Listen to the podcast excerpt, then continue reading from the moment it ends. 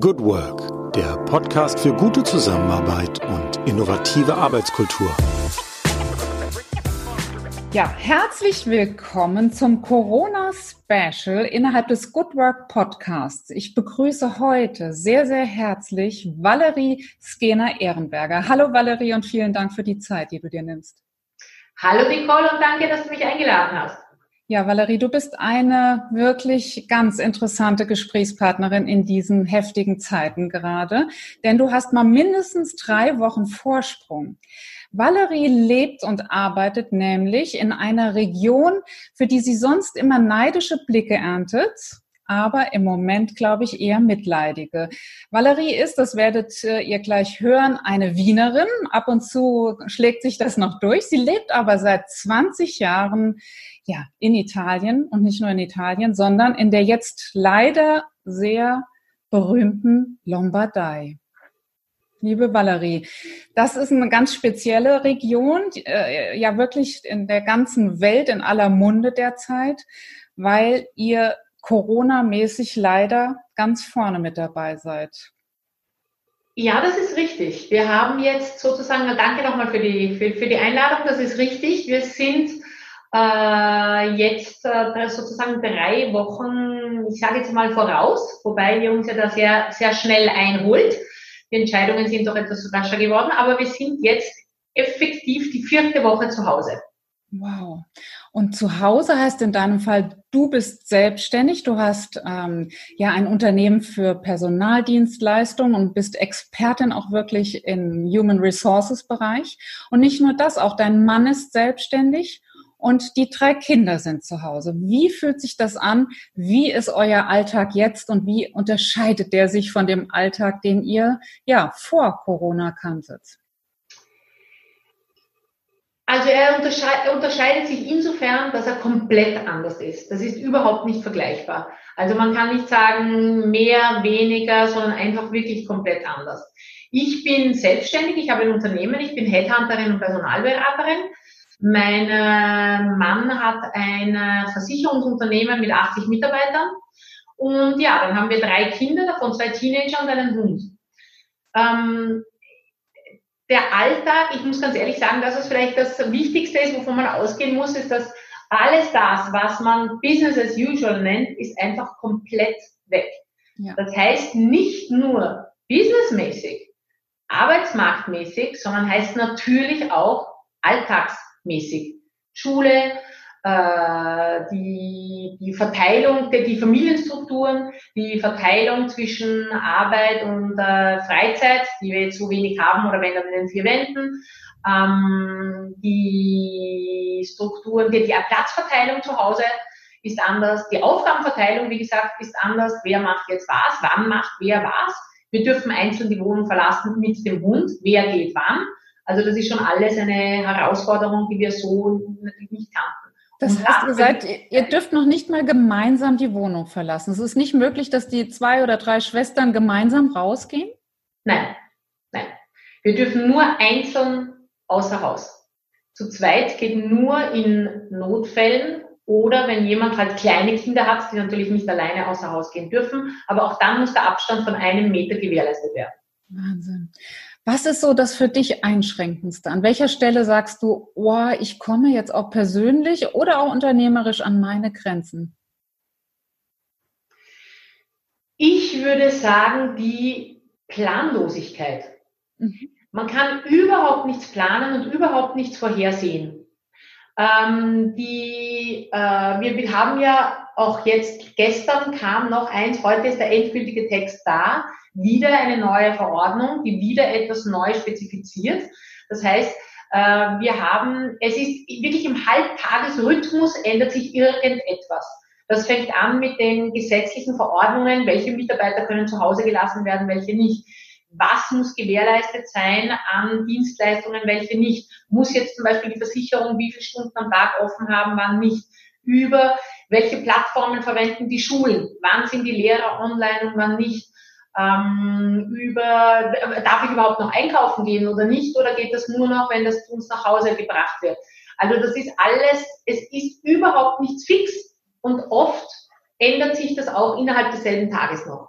Und diese Planlosigkeit würdest du sagen, als sehr strukturiert arbeitende Unternehmerin, das ist das die größte Herausforderung für dich persönlich? Für mich persönlich ja, weil für mich persönlich wirklich alles an dieser Planlosigkeit dranhängt. Mhm. Ähm, weil man ist ja so, oder wir sind hier sowieso in so einem, ähm, sagen wir mal, emotionellen auch Ausnahmezustand. Und zwar jeder von uns einzeln und dann natürlich noch einmal als Team, Arbeitsteam und als Team Familie.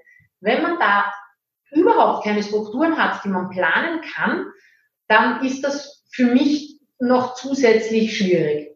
Hast du dich neu kennengelernt jetzt in dieser Zeit? Hast du Facetten an dir kennengelernt, die du so vielleicht noch nicht kanntest? Ich bin mir nicht sicher, ob ich diese Facetten so nicht kannte. Sie sind bis jetzt vielleicht nicht so zu, zutage getreten. Mhm. Das könnte ich jetzt schon sagen. Ich glaube schon, dass das Bewusstsein, was man selbst jetzt, was man kann, was man nicht kann oder welches jetzt diese, wir reden im Personalbereich immer über diese berühmten Soft Skills und äh, wir nennen sie die Kompetenzen transversali, ähm, von denen alle reden, die kann man wunderbar beurteilen und so weiter und hin und her. Und man weiß auch, unter welchen Umständen sie eigentlich zutage treten. Aber wenn dann so eine Krisensituation da ist, dann treten sie natürlich verstärkt zutage. Und es gibt schon Dinge, da rede ich jetzt als Personalerin, ähm, die sind jetzt, sagen wir mal, eher angeboren oder das sind jetzt die, ich, ich rede immer, auf Italienisch sage ich immer, das ist so wie unser Werkzeugkasten. Wir haben Sachen, es ist zwar alles angelegt, aber normalerweise greifen wir immer zu demselben Werkzeug, weil wir mit dem ganz besonders gut können. Ähm, und man kann sich viel abtrainieren oder man, man macht 100.000 Kurse, aber in so einer Krisensituation, das, was als erstes da ist, sind in Wirklichkeit immer dieselben Muster. Und die muss man sich, glaube ich, einmal verinnerlichen und sagen, okay, passt das aber jetzt oder passt das jetzt nicht? Und dann kann man wieder aktiv schauen, was muss, was muss ich jetzt ändern. Das heißt, du hast jetzt eigentlich noch mal eine alte Valerie durchschimmern sehen, aber in der in der Bewusstsein hm, an der einen oder anderen Stelle darf da jetzt auch noch mal eine neue Erkenntnis hinzukommen, ein neues Tool, ein neues ähm, ja eine neue Sicht darauf. Ähm, ich würde eher sagen, ich habe eine essentielle Valerie kennengelernt. Mhm. Ich bin mir nicht sicher, ob man da jetzt alt-neu sagen kann, sondern ich glaube, man, man ähm, beschränkt sich jetzt so einmal auf sozusagen, was ist das Wichtige, was sind die Prioritäten, was ist das Essentielle, was ist das, was wirklich für mich persönlich auch wahnsinnig wichtig ist, dass das jetzt einfach so ist oder nicht und was ist so ein nice to have oder das könnte man machen, könnte man nicht mhm. machen. Und so wie das ist für die Strukturen im Alltag oder auch jetzt beruflich gesehen, so ist es natürlich auch das, wie man sich selbst jetzt benimmt und verhält. Mhm. Wo ist bei mir die Schmerzgrenze? Was muss absolut gegeben sein, damit ich irgendwie ein Gleichgewicht behalten kann? Und wo kann ich sagen, naja, okay, gut, jetzt für die nächste Zeit, das, das, das schaffen wir schon irgendwie. Mhm. Also wo kannst du fünf Grad? Auch für die, für die Familie und für die Teams, gell? Na klar, also an welcher Stelle kann man fünfe gerade sein lassen und wo ist sozusagen eine Grundfeste in dir? Und die darf man jetzt in der Krise natürlich besonders kennenlernen, als Teamplayer, aber eben auch ja als einzelne Person. Was würdest du sagen, was ist so was Wesentliches, wo du jetzt nochmal neu festgestellt hast, oh ja, das gehört undiskutierbarerweise zu mir? Vielleicht mal in der Familie, aber auch äh, auf die Arbeitswelt bezogen.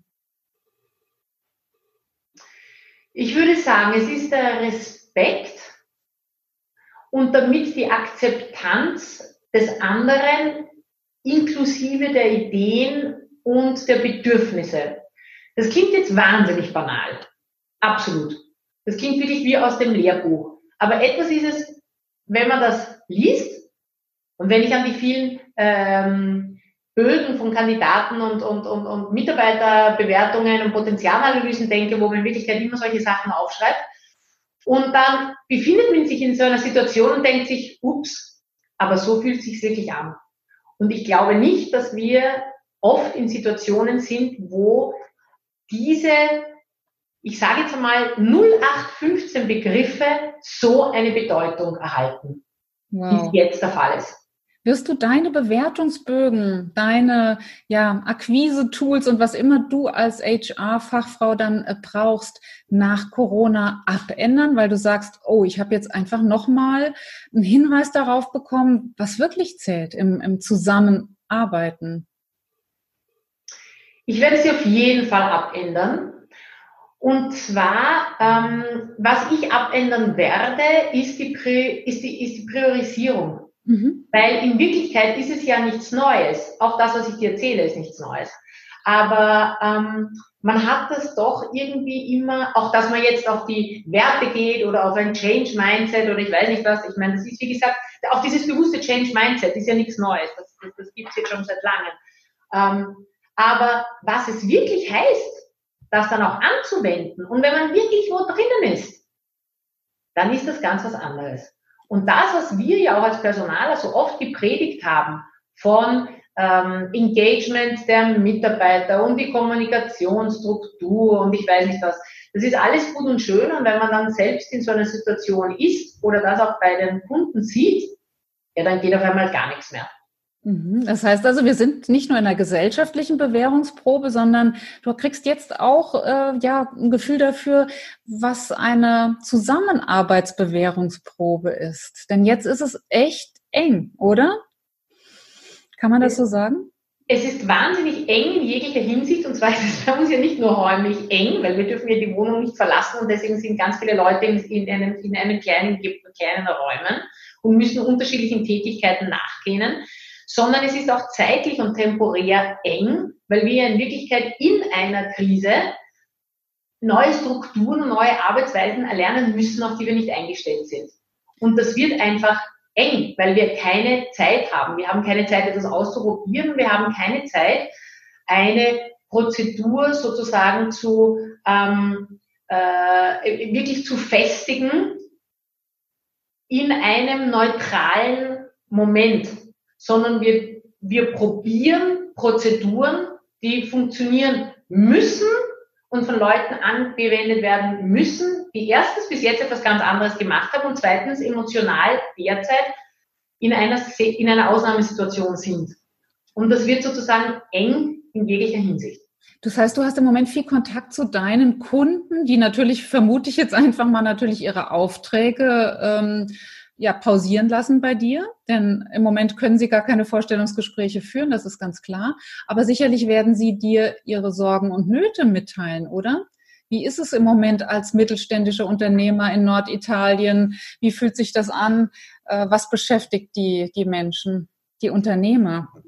Also du hast es jetzt gut angedeutet. Ähm, meine Kunden sind äh, mittelständische Unternehmer. Also meistens habe ich ja direkt den Unternehmer sozusagen als Ansprechperson. Ich habe keinen Manager. Mhm. Und der Unternehmer hat derzeit äh, verschiedene Sorgen.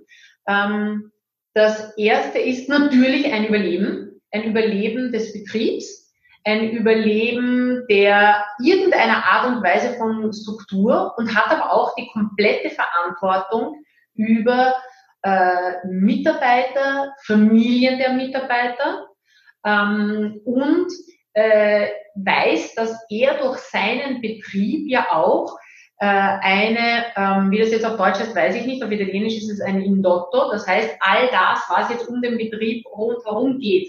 Das heißt, er hält ja auch die Wirtschaft die Nahwirtschaft ist sozusagen am Laufen durch seinen Betrieb, weil natürlich sich da eine wirtschaftliche Kette bildet. Das ist bei einem Manager ja nicht so. Der könnte eventuell später einfach wechseln. Ja. Das heißt, die Nöte und Sorgen sind äh, sehr konkret. Was mache ich jetzt? Wie geht es weiter? Ähm, rechtlicher Hinsicht, wen kann ich zu Hause lassen, wann, wie funktioniert das? Was kann ich eigentlich von meinen Mitarbeitern verlangen? Müssen die jetzt kommen, müssen die nicht kommen? Äh, wer muss Filialen aufrechterhalten, wie mache ich das in der Produktion? Es gibt die Lieferanten, liefern ja zum Großteil nicht mehr oder schon, aber wer darf noch? Gibt es überhaupt noch diese logistischen Plattformen? Ja, nein. Also die sind sehr, sehr, sehr konkret. Und dann natürlich auch etwas, was ein bisschen weitergeht, wie, was mache ich dann? Ja. Das muss ja irgendwo, äh, was tue ich jetzt? Ganz, ganz, ganz viel merkt man natürlich auch, dass die, äh, die bis jetzige Priorisierung war auf Leistung, auf Leistung, auf Output, auf Produktion, auf äh, KPIs, auf egal was. Und jetzt liegt sie aber darauf, auf welche Mitarbeiter brauche ich jetzt eigentlich und wer ist denn dieser Situation überhaupt gewachsen? Ich bekomme immer wieder Anfragen von Ja, aber der wollte ja unbedingt Manager sein und jetzt ist er zu Hause und hat Angst, auf die Straße zu gehen. Oder seine Frau hat ihm nicht erlaubt, rauszugehen, weil kleine Kinder da sind und jetzt, er, jetzt geht er nicht ins Büro. Also das sind Situationen, auf die ist natürlich ein mittelständischer Unternehmer, der hauptsächlich auf Produktion und Output und Effizienz und das muss jetzt funktionieren und ich organisiere noch geschwind was und treffe eine Entscheidung, überhaupt nicht vorbereitet ist. Hast du das Gefühl, wir sind im Krieg? Ist das so ein Gefühl, wie wir es uns vorstellen, wenn unsere Großeltern ähm, berichtet haben? Puh, das ist natürlich ein sehr harter Vergleich. Ähm, aber mittlerweile reden wir ja auch vom Talentekrieg. Also das ist ja, mittlerweile sind wir da auch sehr, sehr schnell im Krieg. Ähm, ich, also ich kann jetzt keine Vergleich ziehen zu einer Kriegssituation, weil ich eine solche nicht kenne. Ich glaube, was es jetzt ist, äh, ist sicherlich eine Krisensituation, vielleicht dem ähnlich kommt. Ähm, ich merke auch, dass es vielleicht sehr schwer zu fassen ist und deswegen haben wir, und zwar nicht nur die Italiener, weil wir so ein soziales Volk sind, sondern ich glaube, das ist bei den Deutschen genauso, Schwierigkeiten, dass man das überhaupt akzeptiert, weil es sich ja um einen Feind handelt, den wir weder sehen können mhm. noch hören können. Es ist keine Bomben, die einen Lärm machen. Es gehen keine Sirenen los, außer die von den Ambulanzen. Also ich glaube, das ist alles so wahnsinnig ungreifbar, dass es vielleicht zusätzlich erschwerend ist, weil man es einfach nicht sieht und weil man so lange gebraucht hat, bis, bis wir das überhaupt realisiert haben, was es sich eigentlich handelt. Das glaube ich ja. Ich glaube auch, dass es ähnliche Auswirkungen haben könnte, äh, was jetzt eine Wirtschaftslage anbelangt, was jetzt die Aufträge anbelangen. Ich glaube, dass es aber vielleicht anders ist, weil, wie gesagt, wir alle denselben Feind haben. Und das ist in dem Fall ein Virus. Es sind nicht Italiener gegen die Deutschen oder die Österreicher oder die Schweizer, die Amerikaner ich weiß nicht was. Wir haben etwas, das nicht, nicht, das wir überhaupt nicht beeinflussen können in Wirklichkeit. Das heißt, es geht nicht darum, wer jetzt die stärkste Bomben hat oder ich weiß nicht was, die Laserpistole, sondern wir, wir können nur etwas machen, so wie wir es halt können. Wir können es vom anderen ausschauen. Wir haben alle exakt denselben Feind. Und ich könnte mir deswegen vorstellen, dass das natürlich im Nach, wenn wir dann einmal heraus sind, einen ganz einen großen Unterschied ausmachen. Das heißt, du siehst jetzt da auch die Chance, die in dieser Krise liegt, weil wir als Gesellschaft, als Weltbevölkerung daraus lernen können? Aus Davon bin ich überzeugt. Mhm. Davon bin ich absolut überzeugt. Ähm, ich sehe jetzt bei uns nach vier Wochen, was sich getan hat bei jedem Einzelnen. Das Verantwortungsbewusstsein, das auf einmal da ist, äh, sich selbst gegenüber, den anderen gegenüber. Wie gesagt, wenn wir jetzt außer Haus gehen, wir dürfen ja nur einzeln gehen, aber ich sehe eine andere Person, die mir entgegenkommt. Man sieht sich in die Augen und schaut schon von vornherein, wer geht auf die andere Straßenseite. Mhm. Wer geht auf die Seite, damit wir ja nicht mehr als einen Meter zusammen sind. Man lächelt sich zu, weil man sich denkt, ja, wir sind alle da und versuchen, das einzuhalten. Wir wissen, dass wir, wir sind auf Verantwortung getrimmt. Wir wissen, dass ähm, es wichtig ist, dass wir unseren Teil tun, damit die Ärzte ihren Teil tun können, damit die Leute, von denen wir hören, die zu Hause in Quarantäne sind, weil es ja überhaupt keine Plätze mehr in den Spitälern gibt, dass das möglichst wenige sind, dass die Straßen frei sind, damit die Leute, die denen halt dann noch die Medikamente bringen, überhaupt dorthin gehen können, dass ähm, wir äh, versuchen, unsere Kinder möglichst im Zaum zu halten, weil die natürlich überhaupt nicht darauf ausgerichtet sind, dass wir nicht uns frei bewegen können und dass die sozialen Kontakte so wegfallen. Ja, für Sie also ist das sehe ich schon. Für sie ist es sicher noch viel schwerer, auf jeden Fall. Aber du siehst Chancen, du ähm, kannst sozusagen schon über den Berg äh, hinaus gucken und sagen, doch, es, wir werden gestärkt da rausgehen, so höre ich das raus. Aber woher beziehst du deine persönliche Kraft? Du hast drei Kinder zu Hause, die deine Kraft brauchen. Du hast sicher auch äh, einen Mann, der sicher auch mal seinen Ballast ablädt und vor allem viele, viele mittelständische Unternehmer, die dich kontaktieren in dieser schweren Zeit und ja auch nur ihre Sorgen und Nöte bringen. Wie bleibt Valerie Skena Ehrenberger kraftvoll, optimistisch und so aufgeräumt, wie ich sie jetzt hier erlebe? Das ist eine gute Frage. Und wenn du mich in anderen Momenten triffst, bin ich auch nicht ganz so aufgeräumt, wie du mich jetzt erlebst. Also natürlich habe ich auch meine, meine, meine Tiefs und alles Mögliche. Es ist, wie gesagt, stressig für alle. Ich glaube, was mir jetzt die Kraft gibt, ist erstens, dass ich eben äh, vorausdenke und mir denke, was, wie wird es nachher sein? Mhm. Zweitens, dass ich natürlich sehr wohl, dass ich, also das jetzt als Chance zu sehen, ist für mich noch eine, eine, eine wir sagen hier noch una parola grossa, also das ist vielleicht ein bisschen übertrieben, aber wo ich sehe, es ist eine Veränderung, die wir nicht beeinflussen können. Kein Mensch von uns hat sich das jemals gewünscht oder wollte sowas sein. Das ist ja keine freiwillige Entscheidung. Das kann ich nicht beeinflussen, aber ich kann ja etwas beeinflussen. Ich kann mich beeinflussen, ich kann andere beeinflussen und ich kann mir jetzt überlegen, ich kann mich konzentrieren auf das, was ich jetzt wirklich machen kann. Und das gibt mir sehr wohl eine Kraft, weil ich sage, okay, und was kann ich jetzt tun eigentlich? Okay. Das ist es. Das andere ist natürlich ein Austausch mit anderen äh, Personen, denen es ähnlich gibt. Da muss man äh, jetzt, äh, oder habe ich für mich sozusagen ein bisschen aufgeräumt und ich kontaktiere wirklich nur Personen, wo ich mir denke, das ist eine, ein kraftvoller Austausch und den Rest, das schaffe ich nicht. Also man muss sich, glaube ich, wirklich konzentrieren auf, man muss seine Energie gut einteilen und schauen, was brauche ich jetzt, was sind die Prioritäten. Und das geht nur so und sonst geht es überhaupt nicht, das kann ich gleich sagen. Ähm, das ist es. Und ab und zu muss man sich einfach, glaube ich, eine gute Playlist zusammenstellen, äh, einzeln halt rausgehen und halt dreimal um denselben Häuserblock gehen, weil mehr darf man ja nicht.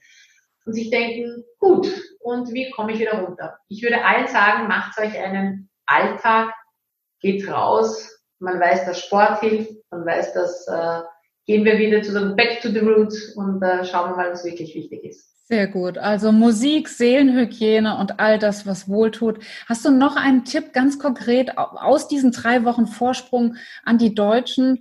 Denn äh, du hast ja jetzt doch nochmal einen anderen Blick drauf. Wenn du so vielleicht Nachrichten aus Deutschland siehst, gibt so etwas, wo du sagst, Mensch, merk doch vielleicht früher schon mal dieses oder jenes? Also wenn ich jetzt ganz offen sein darf, würde ich sagen, die Deutschen sind noch nicht angekommen. Mhm. Das sehe ich sehr wohl. Das ist nicht angekommen. Es ist noch etwas, ähm, äh, war bei uns genauso wie, äh, machen wir jetzt zu, machen wir nicht zu, hat das einen Sinn, hat das keinen Sinn? Und es ist sehr, sehr unkonkret. Mhm. Was ich äh, deswegen sagen würde, ist, bitte bleibt gleich zu Hause.